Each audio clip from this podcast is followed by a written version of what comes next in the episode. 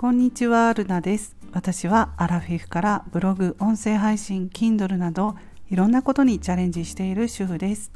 50代からの人生は自分らしい生き方をしたいと思っています。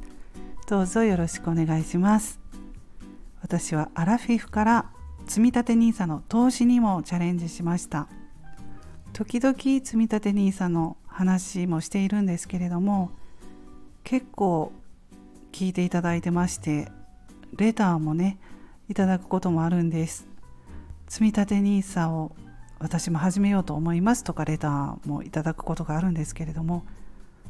今積立 NISA 投資のことに関心がある人が増えてるのかなと思います。で今日もまあ積立 NISA の話をしたいと思うんですけど、えー、NISA ね投資なので、まあ、ちょっとね怖いなとか元本割れしたら嫌だなと思う人も多くてまだ一歩踏み出せないかなと思うんですが私も最初は投資の知識も全くないし怪しいんじゃないかな元本割れしたらどうしようかなって思っていたタイプなんですけど本当まあ普通の主婦なので、まあ、でも投資をしたのはブログを始めて発信活動をねしているとどうしても毎日ネットを見てるわけでいろんな情報が入ってくるんですよ。でそれで投資の話とか積立 NISA のことを自分なりに調べていたらそんなに、うん、怪しいとか怖くないのかなと思ってまあまず余剰資金でちょっと始めてみようと思って始めたんですよ。うんとね最初はちょっとねあの年間今は40万円の枠40万円まで積立 NISA は今はね投資できるんで2024年からちょっと変わるみたいなんですけどなので10月からなので101112と3ヶ月はその40万円までは投資できたので最初ちょっとボンとね10万円ぐらいとか入れたのかな。そして最初は月々1万円に設定してたんですけどそのうちあ大丈夫かなと思って月2万円に上げたんですね。100円から積立 NISA 投資できるんですけど私は楽天証券でやっています。でそんなことでもう2023年になりまして2023年の10月で3年になるんですけど今はなんか最近すごく上がっていてトータルそうですね18万円ぐらいプラスになっています。私はインデックス投資してるんですね。まあ初心者の方はちょっとねわからないかも。インデックス投資って言っても難しいかもしれませんけど EMAXIS スリム米国株式と EMAXIS スリム全世界株っていうこの2つ。結構これ投資してる人も多いと思うんですけどこの2つを積み立て NISA でやってるんですけどね。あの順調に増えています。であの15年15年以上ね積み立て NISA は、えー、続けていると損することはほぼほぼないって言われてますので途中でやめないっていうことが大事なんですね。なので途中で引き出さなくてもいいお金ということで積立 NISA やっていくといいと思います。とは言ってもねなかなかね投資に回せるお金はないなって思う人もいるかもしれませんけど私の場合は積立 NISA をやる前に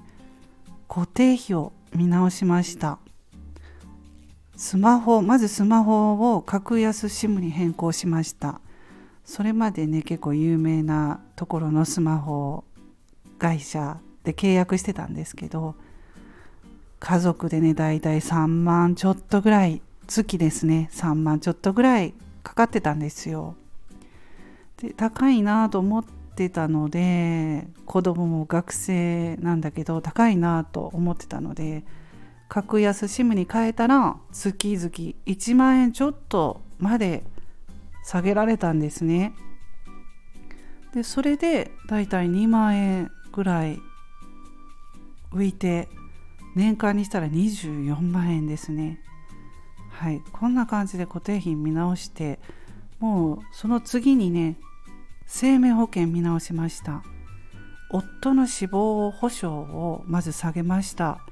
子供がね小さい時のまま本当に生まれた時赤ちゃんの時かな。それぐらいの時からずっと保証を見直してなくって大きい保証をかけてたんですね。万一子供が赤ちゃんの時に旦那さんに何かあった場合は私一人で子供を2人も育てていかないといけないと思ってちょっと大きめに保証を持ってたんですけどもう子供も大きくなってライフスタイルが変わっているので保証を見直しました。でそれで結構下げました。死亡保障ですね夫の。うん、でそれでだいたい5000円ぐらい月々5000円ぐらい安くなって、うん、年間それでも6万円ぐらいは安くなりました。だからこういうね固定費を見直してこうやってあの年間でねあの保険とか見直したら6万円とか安くなってるので投資にねその分回すということもできます。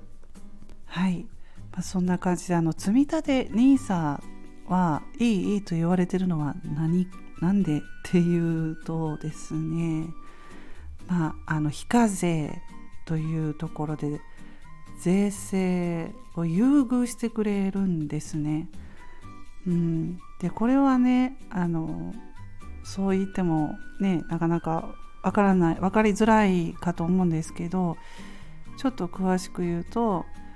20万円でもし株を買ってそれが120万円に増えてその120万円で売った場合利益はま100万円出たっていうことになるんですけど他のあの投資だったら課税されるんですよ。20%課税されると思うんですよ。今も20%かな。そしたら100万円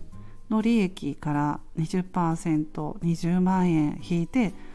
残り80万円が自分の利益になるんですが積立 NISA はねそのね